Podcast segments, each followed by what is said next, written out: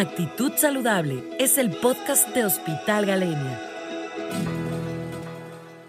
Buenos días, soy el doctor Valente Real Gómez, cirujano pediatra desde 1992. Trabajo dentro del Hospital Galenia desde su inauguración. Mi consultorio es el 313 y hoy les voy a platicar sobre el quehacer más frecuente del cirujano pediatra. ¿Qué padecimientos operamos los cirujanos pediatras? El cirujano pediatra primero, para formarse, cursa la especialidad de pediatría, que corresponde al tronco común del área pediátrica, y luego se especializa en cirugía pediátrica, de tal manera que la cirugía pediátrica es la rama médica quirúrgica que se encarga de diagnosticar y tratar todos los padecimientos quirúrgicos de los niños, y el rango de edad es desde el primer día de vida de un recién nacido hasta que el adolescente cumple los 18 años de edad. Dentro de los primeros 30 días de vida del recién nacido se pueden presentar malformaciones congénitas de diversas partes del cuerpo y algunas de estas son tratadas por el cirujano pediatra, tales como las malformaciones del tórax y abdomen que incluyen a su vez diversas malformaciones. Los recién nacidos pueden presentar malformaciones como atresia de esófago, hernias del diafragma, malformaciones de la pared abdominal como el ónfalocele, la gastrosquisis y más internamente atresias intestinales como la atresia de duodeno, atresias yeyonoileales, atresias de intestino grueso, niños con malformaciones anorrectales, cloacas, malformaciones de los riñones como la hidronefrosis congénita, también la extrofia de vejiga, hipospadias y otras menos frecuentes como torsiones intestinales, enterocolitis necrosante, por mencionar algunas. Ya en la etapa del lactante menor de un año de edad, el cirujano pediatra resuelve otros padecimientos quirúrgicos como la estenosis hipertrófica del píloro, la invaginación intestinal, la falta de descenso testicular y entre el año y los dos años de edad aparecen otros padecimientos como el divertículo de Meckel, cuya manifestación clínica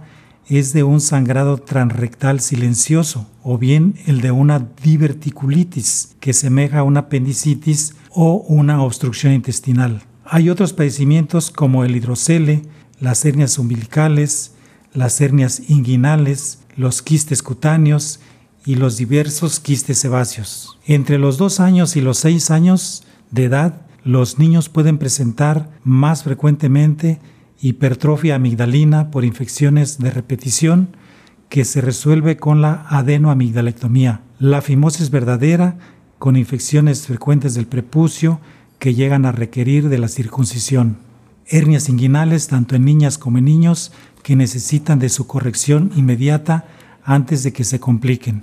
De los 6 a los 18 años de edad, los niños pueden presentar el típico dolor abdominal que puede corresponder a una apendicitis y que se debe diagnosticar correctamente desde el principio, evitando prescribir antibióticos y analgésicos hasta que se haya descartado por completo la apendicitis, debido a que los medicamentos ingeridos pueden enmascarar la enfermedad con aparente mejoría, pero que evolucionan mal y luego de dos días sin un buen diagnóstico entre más tiempo pase sin que se operen, se complican. Se hace más tórpida la evolución y la recuperación del paciente se hace lenta y complicada. Esto se refleja en el tiempo prolongado de la hospitalización y en mayor costo final. A esta edad también se dan la torsión testicular, sobre todo en púberes y adolescentes. Otros padecimientos como los pólipos rectales, el trauma abdominal por accidentes muy frecuente que puede incluir la ruptura y sangrado de vísceras huecas o macizas como el vaso y el hígado, la litiasis vesicular, es decir, las piedras en la vesícula, que se, que se da también en niñas adolescentes por herencia familiar.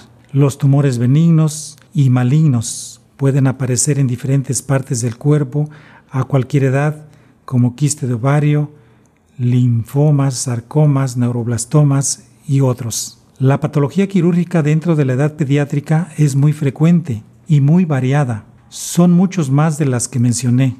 Es por ello que cuando su hijo presente alguna enfermedad quirúrgica de las que comenté, es necesario que acudan a una valoración médica con el cirujano pediatra para que les dé más información específica, para que aclaren sus dudas y conozcan la edad precisa a la que deben de operarse para el caso de los padecimientos que se pueden programar a diferencia de los padecimientos que se tienen que operar como urgencia.